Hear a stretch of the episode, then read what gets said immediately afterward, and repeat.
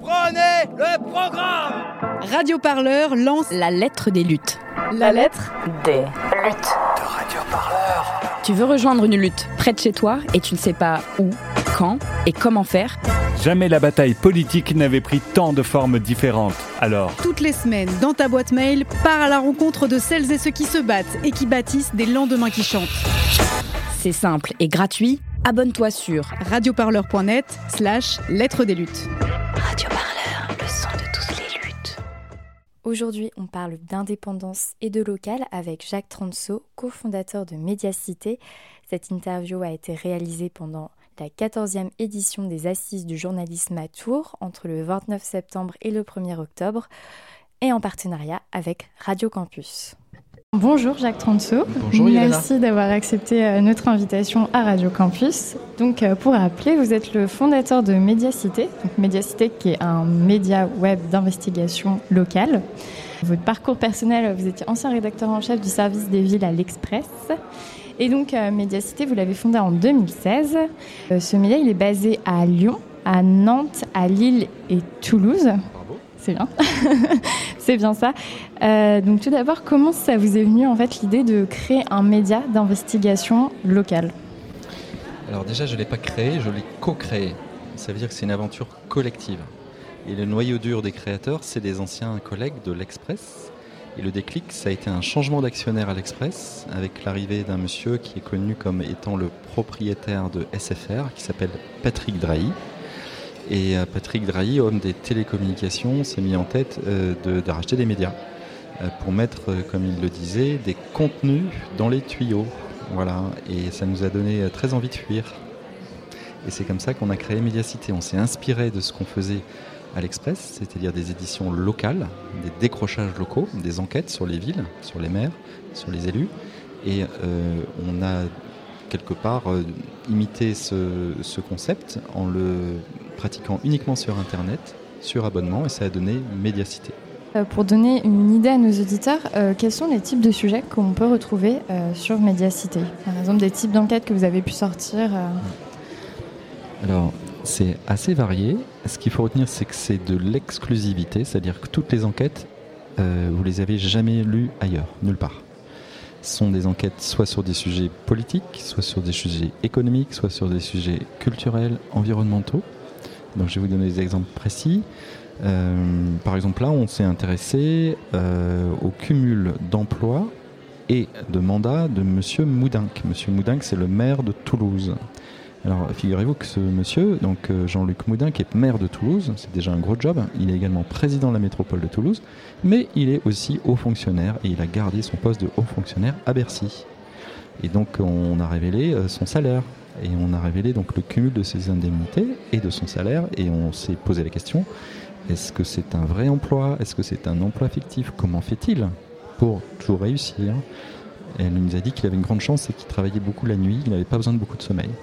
Mais euh, bon, c'est le type de- de- d'enquête qu'on peut se permettre de faire parce qu'on est totalement indépendant. C'est-à-dire on peut être un petit peu insolent, un petit peu canaille et aller gratter euh, là où ça fait mal, y compris auprès des puissants. Voilà. Mais on, a euh, des, sujets beaucoup plus euh, déconnectés de la politique. Par exemple, euh, on s'est intéressé sur la façon dont on pouvait faire bénéficier du bio, donc de, l'alimentation saine, à des populations déshéritées. Et on a essayé de, voir à quelles conditions on- on- certains réussissaient à le faire. Voilà. Donc, qu'est-ce que je peux vous trouver encore comme exemple? Euh, On s'intéresse à des situations d'entreprise. C'est très dur d'enquêter sur le monde de l'entreprise. Donc, euh, on a regardé, par exemple, quels étaient les principaux pollueurs de l'air de votre ville. hein. Euh, on a vu qui polluait, on a vu que le système de contrôle était défaillant, en grande partie défaillant, ou quand il fonctionnait, eh bien, les amendes n'étaient que très rarement honorées. Voilà. Donc on pointe essentiellement des dysfonctionnements, parfois des solutions, parce qu'on ne veut pas mourir idiot, hein, mais on le fait en toute indépendance. Et euh, c'est à chaque fois des enquêtes de proximité, c'est-à-dire avec l'idée et la conviction qu'il faut que les gens comprennent ce qui se passe dans leur ville, en comprennent les enjeux euh, et qu'ils s'intéressent à la vie de leur cité. C'est pour ça qu'on s'appelle Média Cité. Et c'est culotté de faire ça parce que c'est plutôt à rebours de la tendance actuelle où les gens se désintéressent de la chose publique parce qu'ils ne comprennent rien et parce que euh, ils ne comprennent rien, c'est très compliqué et ils ne veulent plus trop s'impliquer parce qu'ils n'y croient plus. Ils croient plus aux promesses des politiques, ils croient plus euh, à, la chose publique.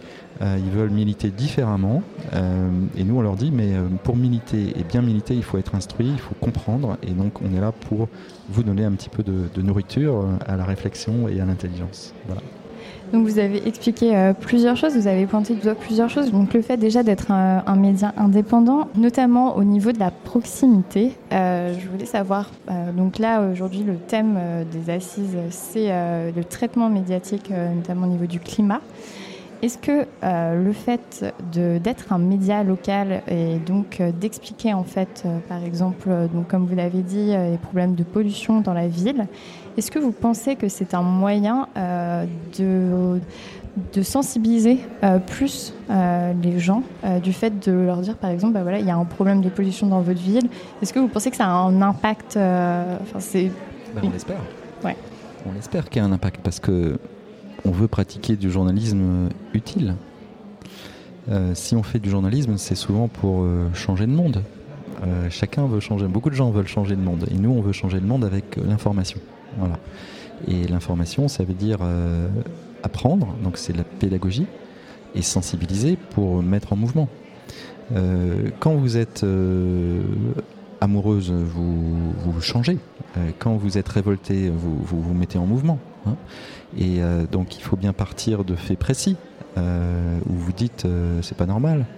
Et du coup, mieux on est instruit, plus on est un citoyen éveillé et sans doute un citoyen actif, parce qu'on ne peut pas être un citoyen sans action. La démocratie suppose des citoyens éveillés et actifs. Sinon, c'est plus une démocratie. C'est, je sais pas moi, une, c'est soporifique quoi. C'est une sopo, sopographicratie. Je ne sais pas comment il faut dire. Donc, évidemment, on essaye. Et alors là où c'est compliqué, c'est que la parole journalistique actuellement n'est plus, ne porte plus autant qu'elle n'a porté, parce que il y a du scepticisme par rapport au journalisme on croit qu'on est euh, connivant, on est dépendant des puissances de l'argent, euh, on subit la pression des élus, etc., etc. Donc il y a tout un travail de reconquête de confiance dans le public. Et c'est à cette condition que nos écrits pourront peut-être à nouveau porter autant qu'on l'espère. Est-ce que justement cette reconquête ou le fait de raccrocher en fait euh, le, public aux médias, est-ce que le local est une solution ben, on parle beaucoup de local en ce moment. C'est-à-dire qu'on on, sent très bien qu'il y a un problème de société, il y a un problème de, démocratie un peu endormie, euh, euh, perfectible, hein. et euh, on se dit mais où est la solution? Et la solution, eh ben, beaucoup on se tourne vers le local que ce soit par exemple dans l'alimentation avec les circuits courts, que ce soit dans l'industrie avec la réindustrialisation, la relocalisation d'activités industrielles, euh, ou que ce soit euh, au niveau de la démocratie avec par exemple des conventions citoyennes locales. Euh, c'est dans les cercles restreints, là où les gens vivent, qu'on peut rebâtir des règles, rebâtir de, l'humanité et de, des échanges et des idées. Hein. Donc on pense que notre positionnement d'investigation locale, qui est quelque part un, exercice, une pratique journalistique qui est très peu répandue, euh, il y a peu d'enquêtes euh, approfondies en dehors de Paris euh, ou en dehors de sujets nationaux. Donc on pense qu'il y a une, carte à jouer pour recréer des règles, recréer des solutions à partir du local. Et euh, donc euh, pour revenir euh, du coup peut-être plus sur votre indépendance, donc vous avez récemment lancé un appel à l'aide parce que vous êtes un média donc indépendant, donc financé par ses abonnés du coup. déjà, pourquoi avoir fait le choix de l'indépendant? Donc, vous en avez parlé, vous, vous êtes parti de l'Express suite donc au changement de direction et donc de l'arrivée de Patrick Drahi, donc patron de SFR. Pourquoi déjà avoir fait le choix de l'indépendance? Parce que c'est la base, c'est la base euh, de la reconstruction de ce fameux lien de confiance que j'évoquais tout à l'heure. C'est-à-dire que comme il y a une défiance, euh, il y a beaucoup de gens qui ne croient plus dans la parole journalistique, Il faut être puriste, des puristes de, l'info, de l'indépendance, de la déontologie, de l'éthique de la transparence. Donc il faut réinventer un journalisme qui euh, n'induit plus aucun doute sur le, de- des biais éventuels par rapport à l'information. Je m'explique. Si on avait de la publicité, les gens se diraient mais c'est parce qu'ils ont de la publicité pour telle ou telle marque qu'ils écrivent sur telle et telle marque. Euh, là, il y a déjà euh, moins de risques qu'on soit influencé par un tel ou un tel. Après, on est un média qui est contrôlé majoritairement par des journalistes. Donc c'est pas mal. Euh, L'autre partie du capital est répartie entre 47 actionnaires. Donc il n'y a aucun gros actionnaire. Donc ça, c'est pas mal. hein. Ça veut dire que on a tous les ingrédients d'une indépendance la plus forte possible. Et après, il faut qu'on prouve cette indépendance par les articles. Alors, euh, ça suppose donc qu'on ait assez d'abonnés, euh, puisque notre principale, euh, quasi- quasiment exclusive, enfin 85% de nos revenus, c'est l'abonnement. Donc, la difficulté, c'est que les gens n'aiment pas payer parce que bah, ils sont sollicités, sursollicités, etc. Et surtout, ils ont plein d'infos gratuites qui leur tombent tout cru euh, sur le smartphone. Euh, conclusion, euh, il faut arriver à leur montrer qu'une information, ça résulte d'un travail d'enrichissement, de choix, de tri, de hiérarchisation, de recoupement, de vérification, et que du coup, une information, c'est une valeur ajoutée, et ça a de la, valeur. hein. Donc on a essayé de tirer le prix le plus bas possible, c'est à peu près 5 euros par mois, et on estime que euh, ça vaut le coup. Ça vaut le coup pour être plus instruit. Voilà, parce que moi je dis toujours, euh, un article ça peut changer une vie. C'est-à-dire qu'on peut, on peut changer de regard sur le monde à partir d'un article. Et qu'il faut multiplier les points de vue, multiplier les articles, euh, a fortiori sur son environnement immédiat. hein. Euh, il se passe plein de choses autour de, chez vous, vous n'êtes pas forcément au courant. euh, vous pouvez par un article rencontrer des gens, vous pouvez euh, réagir, monter un parti politique, pourquoi pas, une association, ce que vous voulez. hein. Voilà. Donc l'appel à l'aide pour avoir 2000 abonnés supplémentaires d'ici la fin de l'année, c'est un peu ça, c'est un peu, c'est un peu un électrochoc qu'on a voulu créer en, disant, bah, si vous voulez, si vous estimez que pour votre ville c'est important d'avoir un site d'investigation local, ben, c'est le moment d'agir, parce qu'on n'est toujours pas à l'équilibre au bout de 5 ans. On progresse, mais on n'y est pas encore, donc à vous de jouer, on compte sur vous.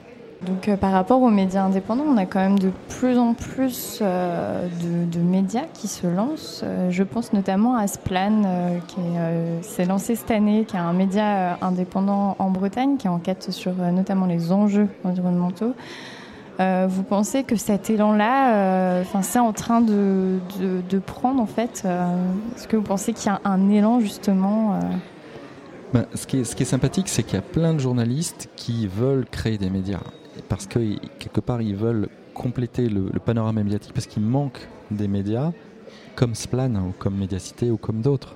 C'est-à-dire des médias indépendants, plus incisifs, qui vont au fond des choses, qui prennent le temps d'enquêter, qui choisissent leur sujet. Euh, donc ça, a une signification. Après, on part tous avec peu d'argent. hein. donc euh, on, fait d'énormes sacrifices. Euh, et on cherche tous le public. donc il y, a- un problème de modèle économique parce que c'est vrai que les gens ne pourront pas s'abonner à tout. hein. Mais en fait, il, y a un, un service, on va dire, d'utilité publique ou d'intérêt général à publier des enquêtes de fond. Quelque part, elles devraient être gratuites. Hein. On devrait être hébergé par des fondations. euh, qui, euh, qui ne nous obligeraient pas à essayer de quémander de l'argent euh, et des abonnements, hein, puisqu'on a mieux à faire. On est journaliste, on n'est pas là à mendier et à attendre la sébille. Donc, tant qu'on n'a pas de modèle de fondation qui permettrait de supporter une activité journalistique, ça, ça restera compliqué et vous aurez plein de journalistes qui se lanceront et un certain nombre qui échoueront. Euh, mais en tout cas, le, le réflexe est bon et intéressant parce que ça prouve, je répète, en creux qu'il manque quelque chose. Et donc, euh, il faut que le public en soit conscient. Euh, il- y a un dysfonctionnement du système médiatique. Ça nous a été dit lors de ces assises qu'il y avait de moins en moins de journalistes en France, à peu près, un peu moins, à peu près 34 000 actuellement, soit 10% de moins qu'en 2009. Donc chaque année, on perd des cartes de presse, on perd des journalistes et c'est pas normal. C'est pas normal parce qu'on vit dans des sociétés très sophistiquées, complexes, qui ont besoin de d'enquêteurs, de passeurs, de vulgarisateurs. Et euh, donc la démocratie française fonctionne mal parce que son quatrième pouvoir, comme on l'appelle souvent, est, est fragile en ce moment. Et la fragilité, c'est souvent de la précarité, c'est souvent de l'approximation, c'est souvent des informations non vérifiées. Donc il faut être vigilant à ça. Et, c'est vrai que notre principal patron, c'est euh, euh, le public. C'est-à-dire que c'est pour lui qu'on bosse. Euh, c'est pas pour avoir des salaires des mille et des cents, si vous voulez. Quand on s'est lancé dans Médiacité, on s'est accordé des tout petits salaires. Euh, on le fait parce qu'on veut défendre du bon, du bon journalisme, parce que si les journalistes ne défendent pas le journalisme, personne ne le fera pour eux. Eh ben, merci beaucoup en tout cas d'avoir accepté euh, cette interview. Merci beaucoup à vous.